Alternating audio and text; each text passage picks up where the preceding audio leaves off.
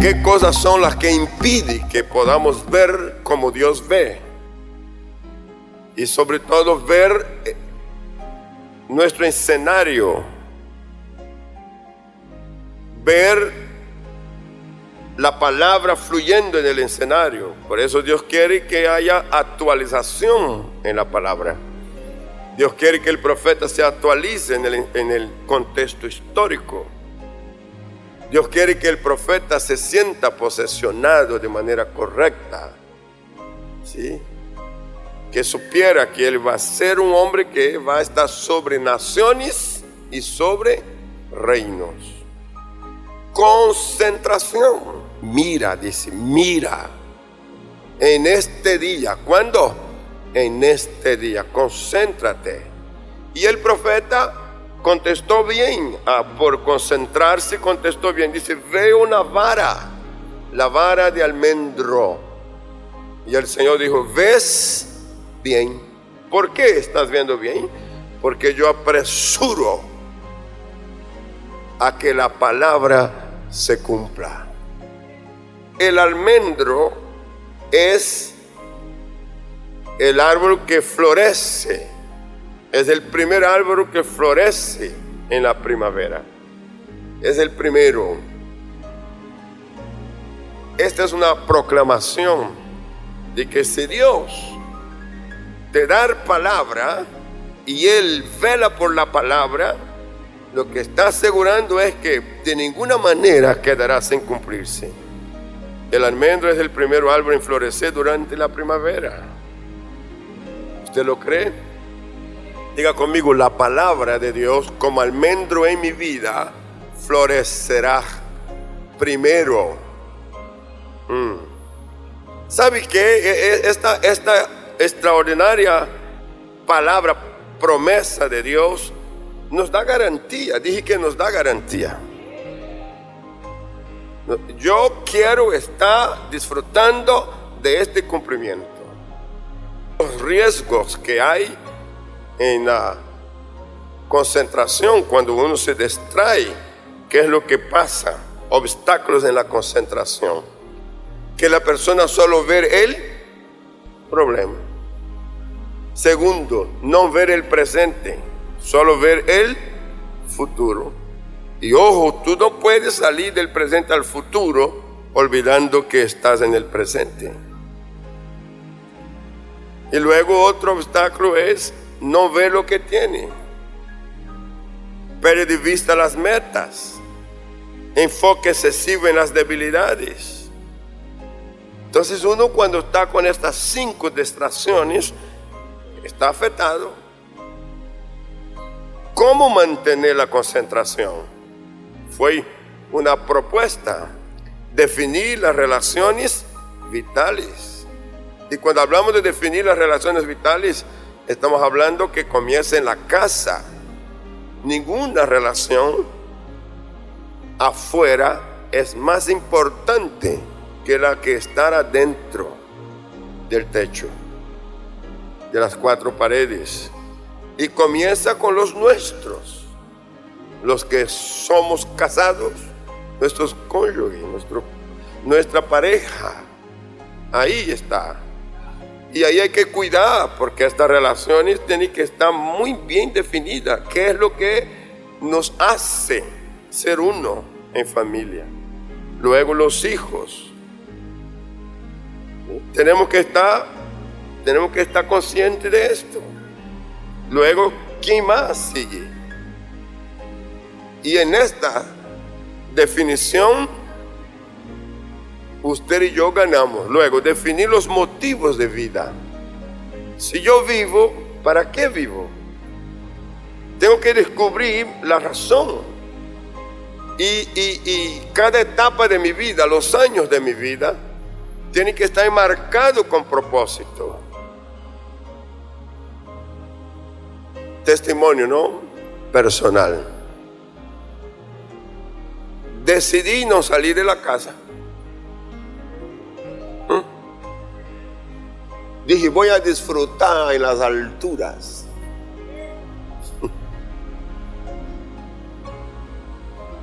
La hermana ahí me queda mirando porque como sabe que yo no soy de estar mucho tiempo en casa, luego en la noche dijo, mm, ¿cómo que no va a salir?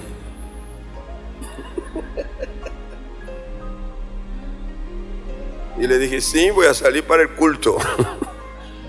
y vine a predicar a los jóvenes. Motivo, pero ¿qué hice yo en la casa?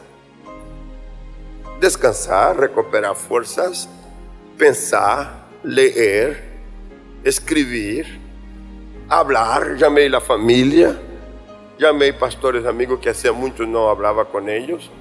Eh, hay que poner motivo en todo. Uno no puede estar como una hoja suelta. Que, que, las, las circunstancias lo saca, lo levanta, lo releva. No, pongamos destino y motivo en nuestra vida. ¿Está claro eso? Hacer diferencia en lo cualitativo. Hacer diferencia en lo cualitativo. En lo cualitativo, usted sabe qué cosas tiene cualidades y tiene valor y que no. Jesús da una parábola extraordinaria sobre el sembrador y dijo que él salió a sembrar y la semilla cayó en diferentes terrenos, seis tipos de terrenos. Y luego dice que estos terrenos tuvieron comportamiento diferente. Un terreno, la semilla nació y luego fue ahogada por los espinos. El otro nació y por estar en la orilla del camino fue pisada. El otro nació por no tener suficiente capa vegetal. Eh, había piedras en el suelo. El sol la quemó porque no tenía raíz. Y luego dice el otro terreno, una semilla dio 30 por uno, el otro dio 60 y el otro dio 100 por uno. Clasificó, en este caso, usted y yo tenemos la obligación de ver qué es que mejor produce, qué mejor cualidad tiene. Uno no puede gastar la vida en cosas que no tienen sentido, que no tienen valor. Aún en las amistades, cuando usted hace relaciones amistosas con personas que no producen nada, ni se deja ayudar, córtela porque te ata y te quema. Eso es en todo. En la casa, inclusive, cosas que va perdiendo cualidades, que va perdiendo valor, sáquelo. Porque si no es basura lo que usted fue a guardar. Siguiente, establecer la comunión con Dios. Esta no se negocia. ¿Verdad? Esta es innegociable, la comunión con Dios. Estas cosas hacen que las personas se distraigan. En el capítulo 1, Jeremías 1, versículo 13, el Señor vuelve con la pregunta. Vino a mí la palabra de Jehová por segunda vez, diciendo, ¿qué ves tú? Y dije, veo una olla que hierve y su faz está hacia el norte. Y me dijo Jehová, del norte se soltará el mal sobre todos los moradores de esta tierra.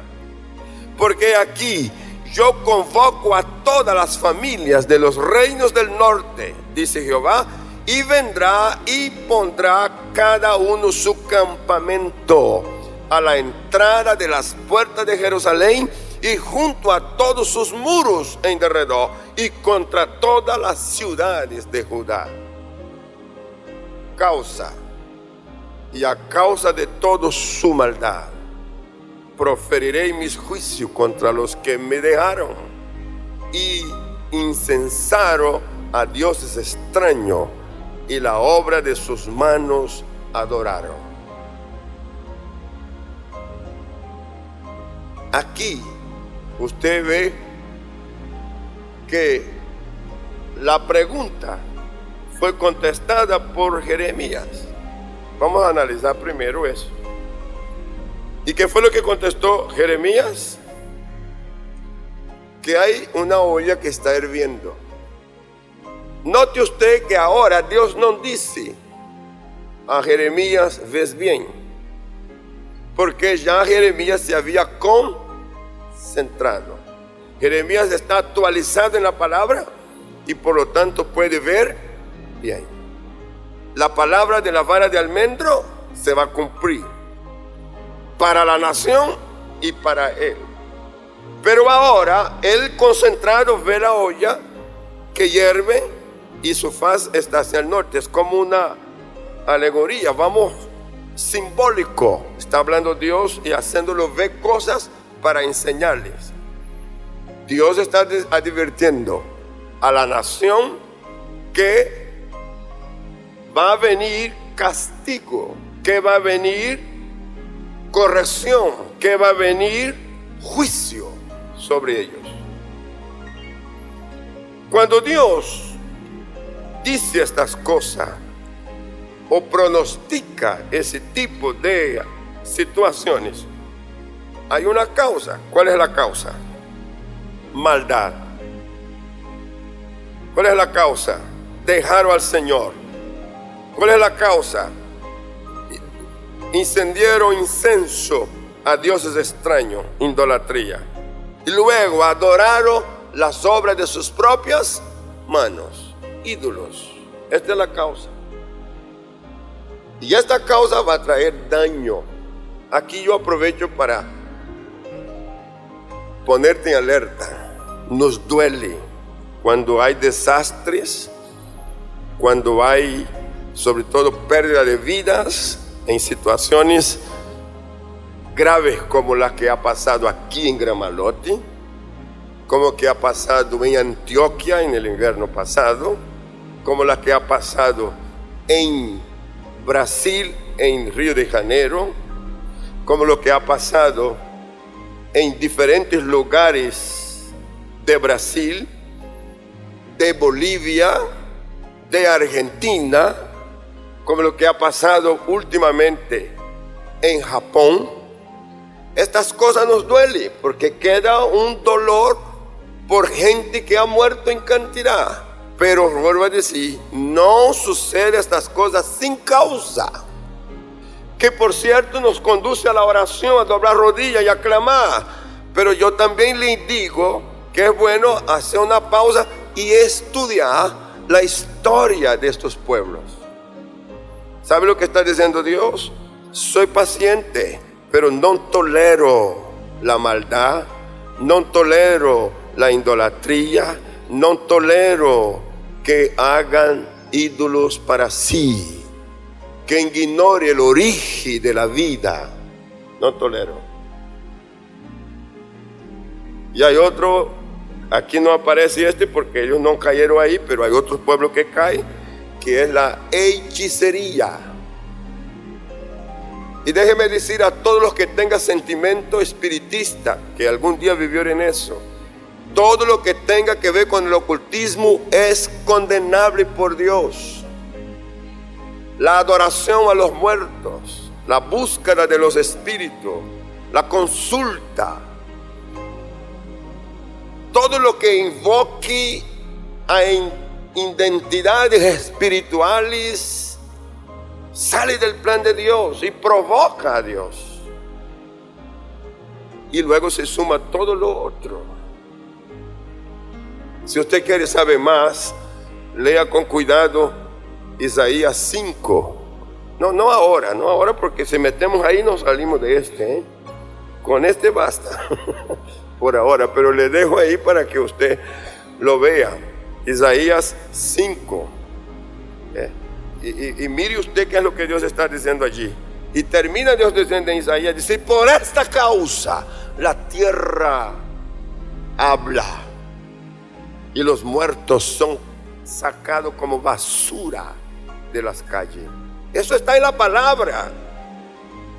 Entonces aquí es Dios diciendo a Jeremías, oiga bien, usted va a hacer saber a esta gente que viene juicio. ¿Qué es lo que viene? Juicio. Viene juicio.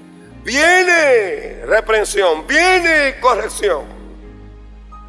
Entonces, pero Dios tiene para Jeremías, Dios tiene para Jeremías una palabra que es fortalecer al profeta para que no tenga temor y les hable su palabra con la esperanza. Mire la esperanza de Dios. Jeremías, hable la palabra. Y la esperanza de Dios es que antes que venga el juicio haya cambio de conducta y honre a Dios y su palabra. El aviso, el llamado de atención es para corregir con la palabra. Y a Jeremías Dios tiene que decir a él, no tengas temor, usted haga lo que tiene que hacer. Ahora, Dios quiere activar en ellos la ley de la honra. ¿Qué es lo que quiere activar Dios? La ley de la honra. Si están en deshonra, corrija y pase de la, de la, de la, del ambiente de deshonra a un ambiente de honra. Cambie conducta, cambie actitud, vamos. Es lo propósito que el Señor tiene con ellos. ¿Para qué? Para que alcance prosperidad permanente. ¿Alcance qué? Prosperidad permanente. Fíjese, si no lo hacen, pues las naciones enemigas o las vecinas se harán enemiga y van a venir hasta las puertas y lo va a quitar su libertad. La única manera de protegerse es que ame a Dios. Dije que ame qué? A Dios. Ame su palabra. Comienza allí. Honre su palabra y honre a Dios. Salmo 119, verso 165. Hay tres versiones que yo quiero tener en cuenta para ese texto. En la Biblia de las Américas dice, mucha paz tiene los que aman tu ley y nada los hace tropezar. Mm, qué belleza de palabra. Dije, qué belleza de palabra. Diga conmigo, mucha paz tiene los que aman tu ley y nada los hacen tropezar. En la nueva versión internacional, los que aman tu ley disfrutan de gran bienestar. ¡Qué belleza! ¡Uh! ¡Qué belleza! ¿Saben lo que significa bienestar? Ahorita les voy a dar un... Y nada los hacen tropezar. En la Reina Valera, mucha paz tienen los que aman tu ley y no hay para ellos tropiezo. Las tres versiones, tomando la palabra, la primera palabra, mucha paz o mucho. En el hebreo es rap. Ahí usted la tiene, es cortica. Pero fíjese lo que quiere decir esto en hebreo. Es mucho. Es mucha bendición es mucho bienestar en cantidad, en calidad, en tamaño, en número y en rango.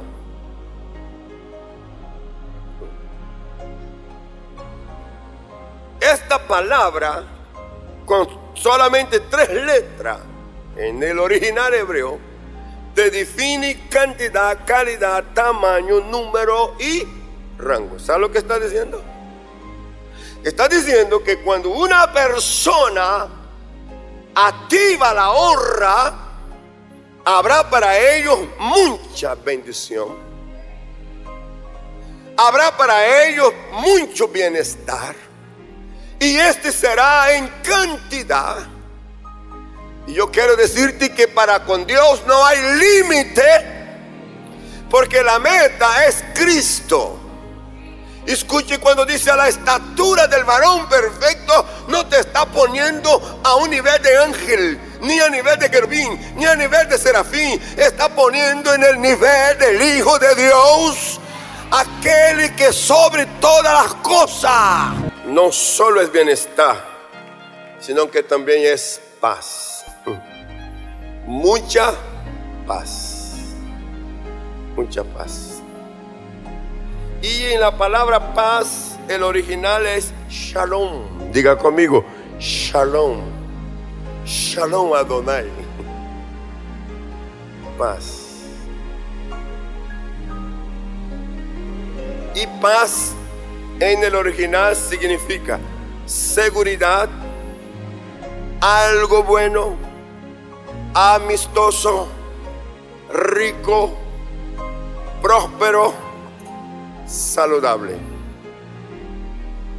Todo eso es suyo. Dije que todo eso es suyo. Para el que tiene mucha paz. Todo eso se desata a su favor. ¿Cuánto da gloria a Dios?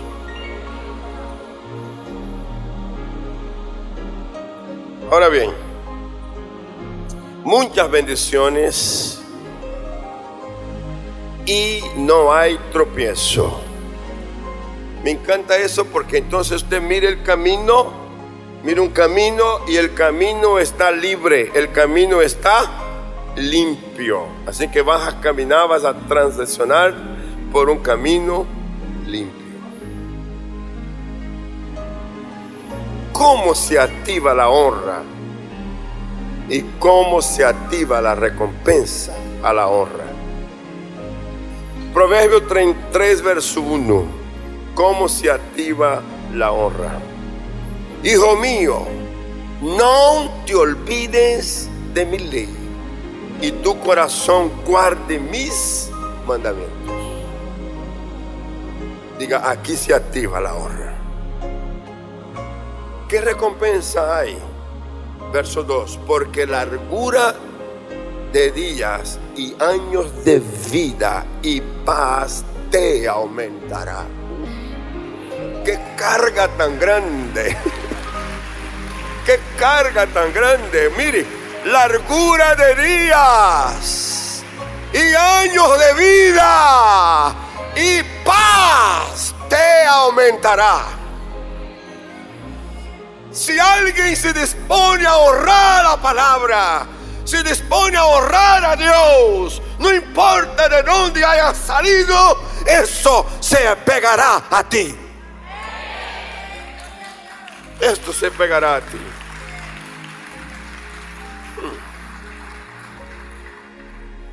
Dos. Nunca se aparte de ti la misericordia y la verdad dos cosas, misericordia y la verdad. Misericordia es sentir que otros nos necesitan, aun cuando no merezcan. Dije, aun cuando no merezca. Misericordia ella triunfa sobre el juicio. Y una persona puede ser cubierta por la misericordia y ser liberado del juicio. Tan solo aprenda a honrar. Dice, átalas a tu cuello, escríbelas en la tabla de tu corazón. Recompensa y hallarás gracia y buena opinión. Me encanta ante los ojos de Dios y de los hombres. Es qué cosa tan hermosa. Así que en tu barrio serás respetado y serás bendecible. En tu trabajo, en tus negocios, en tu empresa, frente a la gente con quien tratas, sea empleado, patrón, o vecinos o amigos en la ciudad, eso se, se pegará a ti. Hallarás gracia y buena opinión. Primero es Dios que va a dar buena opinión de ti. Y luego los hombres también lo verán. Mire bien. Alguien va a hablar mal de una persona que está con esa cobertura y el que le oye dice, no lo creo. no lo creo. Eso no es ella. Esto no es él. No es. No, pero es que me... No es. Porque la persona está cubierta primero por una opinión que viene de arriba y luego esta se ve, se siente por la conducta en la vida diaria a todos los que lo ve o lo conozcan. Mm. Es un patrimonio, diga, este es un patrimonio. Tres, fíate de todo tu corazón y no te apoyes en tu propia prudencia. Aquí es importante que uno aprenda a sacar esta actitud de autosuficiencia cuando está equivocado y querer prevalecer sobre algo sabiendo que está errado. Eso equivale también a la integridad. Esto es no justificarse cuando puede aprender. Quizás a los ojos de uno todo estuvo bien, pero alguien vio diferente y quiere hacernos saber. La humildad dice, escúchenlo. Escúchelo, no, no sea torpe, escuche. Analice lo que te están diciendo. ¿Eh? No te apoyes en tu propia prudencia. Aún en la forma de hacer las cosas, es posible que uno esté haciendo, bien, pero otros pueden haber aprendido a hacer mejor. Y si a mí me enseña a hacer mejor, ¿por qué no? ¿Por qué no subir un pendaño más y mejorar? Recompensa tus caminos y Él enderezará tus veredas. Vamos a completar el texto aquí. Dice, propia prudencia, tus caminos, y Él enderezará tus veredas. Si algo se va a torcer o se tuerce y tú no puedes enderezar, lo hará Él por ti. Dije que lo hará Él por ti. Si tú has venido por caminos llenos de, curvas raras, caminos tuertos, caminos malos, hoy Jesús endereza tu camino, endereza tu vereda. Y cuando la gente te mire a ti, ni siquiera recordará cómo fue tu vida en el pasado. Porque la luz de tu presente es tan grande que no permitirá que vea tu pasado.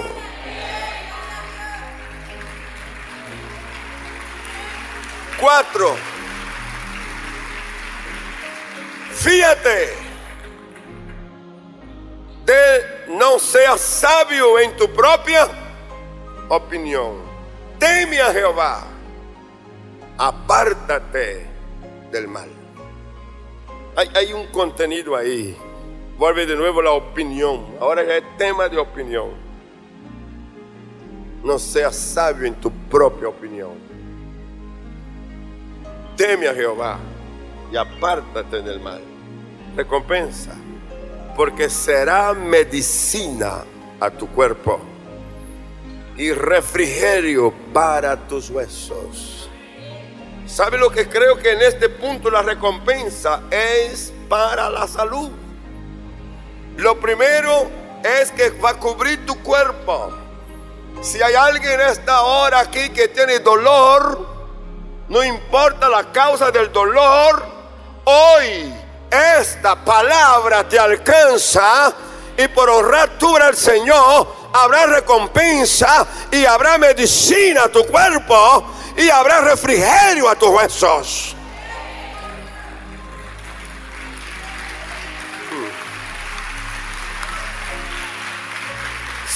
Si, esta palabra es verdad, tú en esta hora tómala, cúbrete con ella. Sabe, esta palabra puede regenerar todas tus células.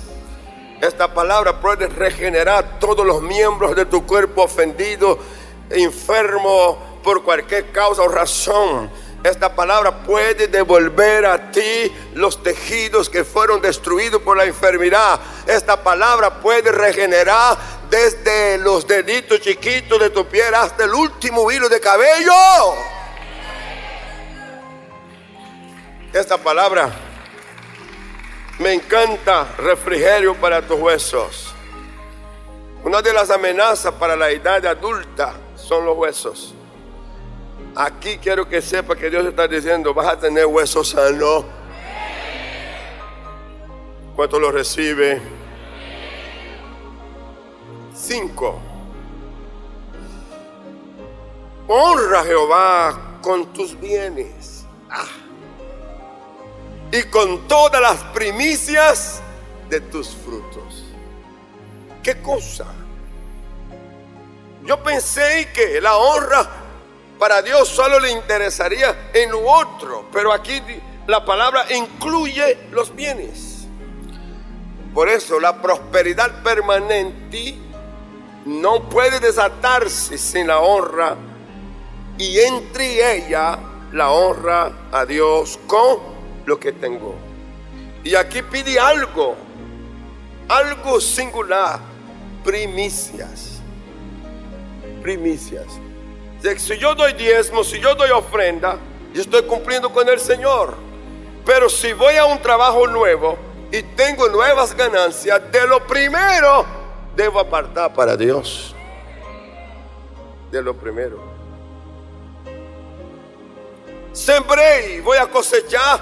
Las primeras cosechas debe ser para Él, Señor. Es honrarlo. Honrarlo con los bienes.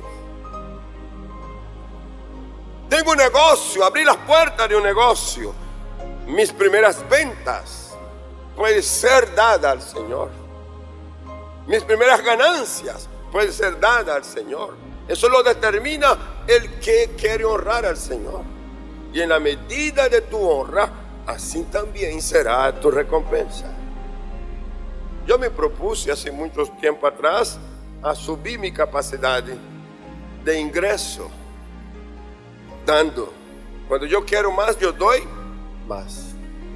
Yo doy más. Y sabe que esto funciona. Porque cuando Dios te va a recompensar por haberlo dado, mira cómo viene la recompensa. Y serán llenos tus graneros. Está hablando que si en el campo hay cosecha de granos, tú vas a estar con los graneros llenos en abundancia. Si tienes siembra de uva y vas a hacer vino, tus lagares rebosarán de dos productos extraordinarios en la economía. ¿Sabe lo que está diciendo el Señor aquí? Si tú me honras, nunca vas a padecer de escasez. Nunca.